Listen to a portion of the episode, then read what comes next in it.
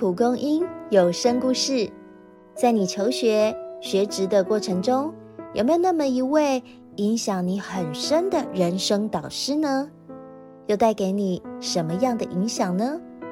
一起来听听《人生不设限》。好不容易找到工作，上班第一天，我的心情却十分郁闷。包山包海的工作内容让我瞠目结舌，不禁躲到储藏室碎念：为什么总务这么忙？我要继续做下去吗？突然，门外传来说话声：“继续坚持下去啦！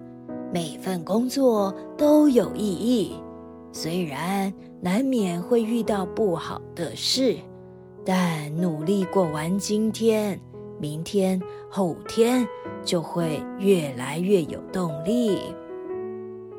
我吓得连忙跑出来，眼前站着一位老妇人，似乎要进储藏室拿东西。她言笑晏晏地说：“刚上班不久，压力很大吧？我是徐美玲，总务组长，以后一起加油哦。”回到办公室，我赶紧向其他同事探问，才知道美玲组长是公司的奇人。她工作六十五年，现在已经九十岁，几乎年年全勤。不论金融风暴还是疫情，她都不受影响。还有媒体曾前来采访，我仍然疑惑：年纪如此大的人，怎么承受得了总务的工作量？然而，接下来指派给我的工作，全由美玲组长手把手带我完成。组长对于搬重物、维修器材有自己的一套方法，做事又快又有效率。虽然我一窍不通，需要从头学起，但他一次都没骂我，出口的总是称赞。即使感受到美玲组长的好意。我却因没料到总务工作这么难，以及自己的能力竟不如一位老太太，而感到羞愧又不甘心，默默拟了辞呈。我仍然在犹豫何时递出辞呈，工作又接踵而至。今天组长在忙其他事，我接下经理的指示，独自整理久未使用的会议室。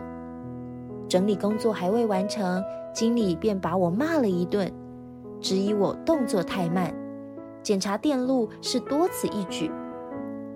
原本我好声好气的解释老旧电线容易走火，殊不知经理又冒出一句：“叫你做什么就做什么。”我的火气又上来了，场面即将不可收拾之际。组长赶来帮我解围，他先赔罪，又承诺很快便会处理妥当，不会影响预定的会议。我暗自对美玲组长的圆滑感到气愤，殊不知他话锋一转：“最近法规很严，出事或罚款终究不好。我们在这个职位啊。”就要做好这个职位的本分，不想给公司添麻烦。经理听了也意识到自己话语的不妥当，离开前还道谢几句。整理完会议室，美玲组长徐徐地说：“我七十岁才学电脑办公，曾被不少人嘲笑。”说我学了也比不过年轻人，不用大费周章精进自己。我没和他们争论，因为我知道这份工作的意义。公司没有人抱怨东西坏了、少了，或是流程慢了、卡住了，就代表总务好好的发挥价值了。你看，组长打开会议室的电灯与空调，全公司最漂亮、舒适的空间就在眼前。